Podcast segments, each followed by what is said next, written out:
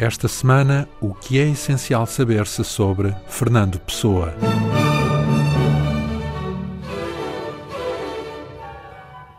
Fernando Pessoa nasceu a 13 de junho de 1888 em Lisboa. Sendo o dia de Santo António, padroeiro da cidade, foi-lhe dado como segundo nome o nome do santo. Seus pais foram Maria Madalena Nogueira, de 26 anos, natural da Terceira, nos Açores, pertencente a uma família de magistrados, e Joaquim Seabra Pessoa, de 38 anos, natural de Lisboa, funcionário público no Ministério da Justiça e crítico musical no Diário de Notícias. Viviam no Largo de São Carlos, número 4, quarto esquerdo, mesmo em frente ao teatro. Com eles viviam a avó paterna, doente mental, e duas velhas criadas. Minado pela tuberculose, o pai passa longos períodos ausente de casa nos arredores de Lisboa para se tratar. Quando morre, em julho de 1893, Fernando tem cinco anos e o seu irmão Jorge seis meses. A família leiloa parte dos haveres e muda-se para a Rua de São Marçal, onde pouco depois morre o pequeno Jorge. Sozinho, Fernando começa então a povoar o seu universo com figuras inventadas. Não tinha eu mais que cinco anos e criança isolada e não desejando senão assim estar, já me acompanhavam algumas figuras de meu sonho. Um capitão Thibaut, um chevalier de Bas e outros que já me esqueceram e cujo esquecimento, como a imperfeita lembrança daqueles, é uma das grandes saudades da minha vida. Em dezembro de 1895, a mãe de Fernando Pessoa casa-se por procuração com o comandante João Miguel Rosa, cônsul de Portugal na colónia inglesa de Natal, na África do Sul. No mês seguinte, mãe e filho partem de barco com destino a Durban, cidade onde viveu dos 8 aos 17 anos, com um ano de intervalo em Portugal. Ali adquiriu uma nova família, um padrasto que era seu amigo e novos irmãos e irmãs, Henriqueta, Madalena, Luís Miguel, João Maria e Maria Clara. Madalena e Maria Clara morreram ambas com dois anos e meio. Fernando aprendeu também uma nova língua e fez os estudos primários e secundários em escolas inglesas. Teve bons mestres e um deles deve ter tido uma influência relevante na sua formação, o diretor do Liceu de Durban, Mr. Nicholas, professor de latim e de literatura inglesa e um grande humanista. Fernando Pessoa frequentou depois, durante um ano, uma escola comercial onde aprendeu os elementos básicos da técnica do comércio que lhe servirão para a sua futura profissão. Durante este período, é notável a determinação com que o pequeno Fernando não só se apodera do novo idioma, como também da nova cultura, ao ponto de se tornar rapidamente um dos melhores alunos das escolas que frequentou. Entre os vários prémios escolares obtidos, é interessante mencionar o prestigioso Queen Memorial Victoria Prize, que lhe é atribuído entre 900 candidatos pelo ensaio apresentado no exame de admissão à Universidade do Cabo da Boa Esperança. Dominando perfeitamente o novo idioma, Fernando Pessoa passa a utilizar a língua inglesa nos apontamentos pessoais e nas primeiras criações poéticas. Assina alguns dos poemas com o nome de Alexander Search, que pode constituir a proto-história de um ponto de vista criativo de todos os seus heterónimos. Em 1905, Pessoa escolhe regressar a Portugal para se inscrever na Faculdade de Letras de Lisboa, mas desiste do curso alguns meses depois. Vive em casa da tia Anica, irmã da sua mãe. Depois de uma tentativa falhada de montar uma tipografia com a pequena herança da falecida avó, Fernando faz a opção definitiva da sua vida: trabalhar em part-time como tradutor de cartas comerciais e dedicar-se inteiramente à literatura. Ou melhor, principalmente à literatura, já que os seus interesses culturais abarcam também o pensamento filosófico, as ciências humanas e as ideias políticas. Por esta altura, Fernando Pessoa lê intensamente os clássicos portugueses, Camões, Padre António Vieira, Antero de Quental e os simbolistas, aproxima-se do grupo saudosista de Teixeira de Pascoais e do movimento da Renascença portuguesa, marcado por uma visão mística em oposição ao positivismo dominante. Publica então, no órgão desse movimento, a revista Águia, uma série de artigos sobre a nova poesia portuguesa, profetizando o aparecimento de um poeta superior a Camões. As suas teorias suscitam vasta controvérsia. O ano de 1912 assinala o começo da sua convivência com Mário de Sá Carneiro, quando Sá Carneiro parte em outubro para Paris para se inscrever no curso de Direito da Sorbonne, tem início entre os dois uma assídua troca de correspondência em que se alternam confidências e projetos literários. Lisboa, 14 de março de 1916. Meu querido Sá Carneiro, escrevo-lhe hoje por uma necessidade sentimental, uma ânsia aflita de falar consigo. Como de aqui se depreende, eu nada tenho a dizer-lhe. Só isto, que estou hoje no fundo de uma depressão sem fundo. O absurdo da minha frase falará por mim. Estou num daqueles dias em que nunca tive futuro. Pessoa frequenta agora várias tertúlias intelectuais que se reúnem nos cafés da capital. Além da Águia, colabora como crítico no semanário Teatro. Conhece artistas plásticos como Almada Negreiros e literatos como Luís de Montalvor ou António Ferro, entre outros. Com este grupo e com Mário de Sá Carneiro, que abandonara a França por causa da Grande Guerra, Pessoa funda em 1915 a revista Orfeu, porta-voz das novas tendências literárias em sintonia com as vanguardas históricas europeias, como o futurismo, o orfismo ou o cubismo. Pessoa, entretanto, tinha-se afastado do grupo da Águia, considerando-o obsoleto. Um pouco antes, em março de 1914, Pessoa tinha atravessado uma das experiências fundamentais da sua vida criativa. Depois de uma incubação espiritual que o acompanha desde as primeiras tentativas de escrita, Fernando consegue arrancar da sua essência outras identidades criadoras, os heterónimos, personalidades diferentes e até independentes do seu criador, que, por conta própria e com os seus cânones, se exprimem em literatura. A primeira manifestação dessa experiência é um poeta bucólico a que Pessoa dá o nome de Alberto Caeiro e que dita um conjunto de poemas intitulado O Guardador de Rebanhos. Em carta a Adolfo Casais Monteiro, datada de 1935, Pessoa explica esta gênese. Num dia em que finalmente desistira, 8 de março de 1914, acerquei-me de uma cômoda alta e, tomando um papel, comecei a escrever de pé, como escrevo sempre que posso e escrevi trinta e tantos poemas a fio numa espécie de êxtase cuja natureza não conseguirei definir. Foi um dia triunfal da minha vida e nunca poderei ter outro assim. Abri com um título: O Guardador de Rebanhos.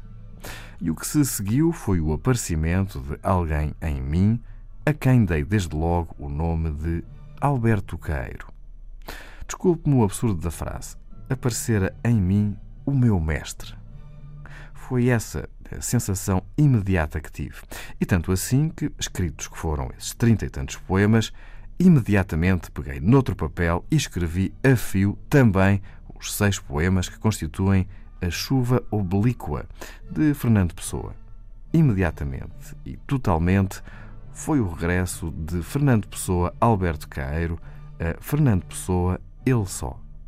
Ou melhor, foi a reação de Fernando Pessoa contra a sua inexistência como Alberto Queiro. Aparecido Alberto Queiro, tratei logo de lhe descobrir instintiva e subconscientemente uns discípulos.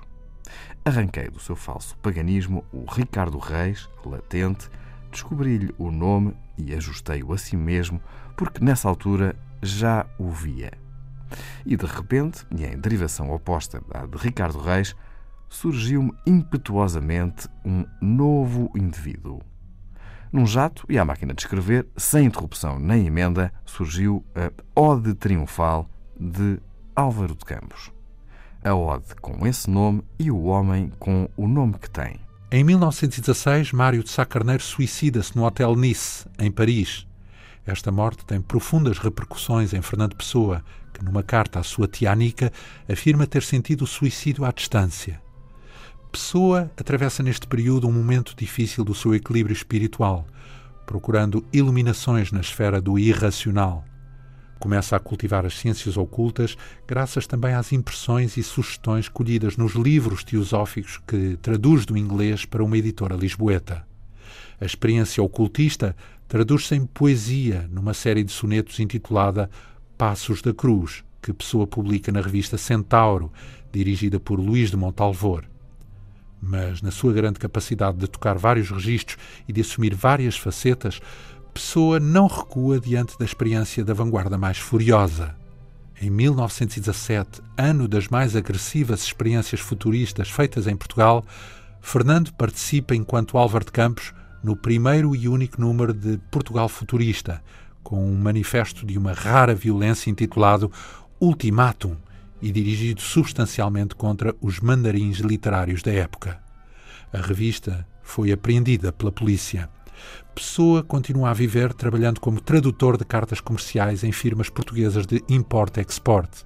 Aliás, o seu interesse pelo comércio manifesta-se em empreendedoras tentativas de se instalar por conta própria. É assim que, com Augusto Ferreira Gomes e Geraldo Coelho Jesus, funda uma pequena empresa de comissões e consignações. Esta empresa tem uma vida breve. É justamente num dos escritórios onde trabalha que conhece Ofélia Queiroz, uma rapariga burguesa de 19 anos com quem tem uma relação sentimental. É um namoro à distância, com passeios a pé e troca de cartas e bilhetinhos. Ofélia entra no jogo dos heterónimos e afirma sentir a hostilidade de Álvaro de Campos. De certo modo, adivinha-se o que vai acontecer. Entre uma normal vida familiar e uma obra a escrever que reclama espaço e tempo, Fernando Pessoa escolhe sem hesitações. Em carta de novembro de 1920, rompe o namoro. Ofelinha, agradeço a sua carta. Ela trouxe-me pena e alívio ao mesmo tempo. Pena porque estas coisas fazem sempre pena. Alívio porque, na verdade, a única solução é essa o não prolongarmos mais uma situação que não tem já a justificação do amor nem de uma parte nem de outra. Da minha, ao menos, fica uma estima profunda, uma amizade inalterável. Não me nega a Ofelinha outro tanto, não é verdade? Nem a Ofelinha nem eu temos culpa nisto. Só o destino terá culpa se o destino fosse gente a quem culpas se atribuíssem. O tempo que envelhece as faces e os cabelos envelhece também, mas mais depressa ainda, as afeições violentas. A maioria da gente, porque é estúpida, consegue não dar por isso e julga que ainda ama porque contraiu o hábito de se sentir a amar. Se assim não fosse, não havia gente feliz no mundo. As criaturas superiores, porém, são privadas da possibilidade dessa ilusão porque nem podem crer que o amor dure, nem, quando o sentem acabado, se enganam tomando por ele a estima ou a gratidão que ele deixou. O sentimento reacender-se-á muito fugazmente nove anos depois. Definitivamente solitário, sem amizades nem amores, Pessoa dedica-se agora completamente à sua obra. Por esta altura, apenas os laços familiares se reatam devido ao regresso de África da mãe doente.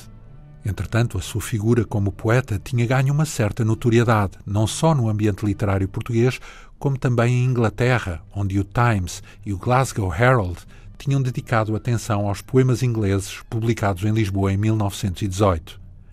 Em 21, Pessoa publica novos poemas em inglês na Olicipo, uma pequena editora fundada por ele, de onde sairão também obras de Almada Negreiros e de António Boto. Fernando Pessoa torna-se uma das figuras intelectuais portuguesas mais conhecidas. Os anos que se seguem são os mais intensos, não só enquanto poeta e criador a nível privado, mas também como figura que toma palavra em várias circunstâncias da vida política e cultural portuguesa vivíssimo, polémico e atento, intervém prontamente, quer nas controvérsias sobre a liberdade de expressão a propósito da proibição censória de Mar Alto, de António Ferro, quer em defesa da arte, quando esta é atacada por razões não estéticas, quer mesmo em assuntos que dizem respeito à filosofia da política. É certamente difícil expor o pensamento político pessoano, que é complexo, controverso e não raramente contraditório evidencia, por exemplo, elementos anarco-individualistas cuja cor política não é clara. Talvez não lhe seja alheia uma visão típica de Nietzsche, do homem em jeito de super-homem. Por outro lado, são flagrantes as influências de Spinoza e de Schopenhauer. Em termos gerais, podemos defini-lo como um ideário conservador que deve muito ao pensamento idealista, mas alheio ao binómio direita-esquerda, à maneira de Hegel. Numa nota biográfica que Fernando Pessoa datilografou meses antes de morrer, refere Ideologia política. Considera que o sistema monárquico seria o mais próprio para uma nação organicamente imperial como é Portugal. Considera, ao mesmo tempo, a monarquia completamente inviável em Portugal. Por isso, a haver um plebiscito entre regimes, votaria com pena pela República conservador do estilo inglês, isto é, liberal dentro do conservadorismo e absolutamente antirreacionário. Esta substancial ambiguidade permite a pessoa, após ter justificado em termos teóricos a instauração de uma ditadura militar, permanecer, por exemplo, completamente fora da ideologia do Estado Novo, no qual, pelo contrário, ele reconhece mediocridade pequeno-burguesa e a carência cultural que o tornam suspeito e eventualmente passível de ridículo. A partir deste momento, o nome de Fernando Pessoa está presente de maneira determinante e marcante nas mais importantes revistas literárias portuguesas. Na Contemporânea, publica, entre outros textos, O Banqueiro Anarquista e o conjunto de poemas Mar Português, O Menino de Sua Mãe e Lisbon Revisited, este assinado por Álvaro de Campos. Na Atena, dá à estampa uma escolha de poemas de O Guardador de Rebanhos, do heterónimo Caeiro, algumas das odes do heterónimo Ricardo Reis e apontamentos para uma estética não aristotélica, de Álvaro de Campos. Na revista Presença, dirigida por Branquinho da Fonseca, João Gaspar Simões e José Régio, Pessoa publica Tabacaria, como Álvaro de Campos, e páginas do Livro de Desassossego, do semi-heterónimo Bernardo Soares. A obra de Pessoa toca nos anos 20 e 30 as experiências mais significativas da cultura europeia. A obra poética, espalhada nas revistas, reflete os grandes temas da literatura de todos os tempos a representação de Shakespeare, o tema faustiano, a angústia do conhecimento, a metafísica do real. Em 1934, Fernando Pessoa publica o seu único volume de versos portugueses, Mensagem, poema esotérico-místico sobre a história de Portugal, que contém, em termos cifrados, a mensagem de Pessoa, a essência mais secreta da sua visão do mundo. No ano seguinte, 1935, a 30 de novembro, Fernando Pessoa morre no Hospital de São Luís dos Franceses, em Lisboa, vítima de uma crise hepática. Era o início de uma noite de sábado, da entrada no hospital na véspera da partida, e são dessa data, 29 de novembro, as suas últimas palavras escritas. I know not what tomorrow will bring. Não sei o que o amanhã trará. Quando morreu, Fernando Pessoa deixou publicada uma décima parte da sua obra. Só mais tarde se descobriu que Fernando Pessoa deixou uma herança inestimável para o país e, sobretudo, para a língua portuguesa. O programa de hoje teve por base o livro O Essencial sobre Fernando Pessoa, de autoria de Maria José de Lancastre. Realização de Tânia Pinto Ribeiro, leitura de João Almeida e André Pinto. O Essencial sobre um programa da Imprensa Nacional em parceria com a Antena 2.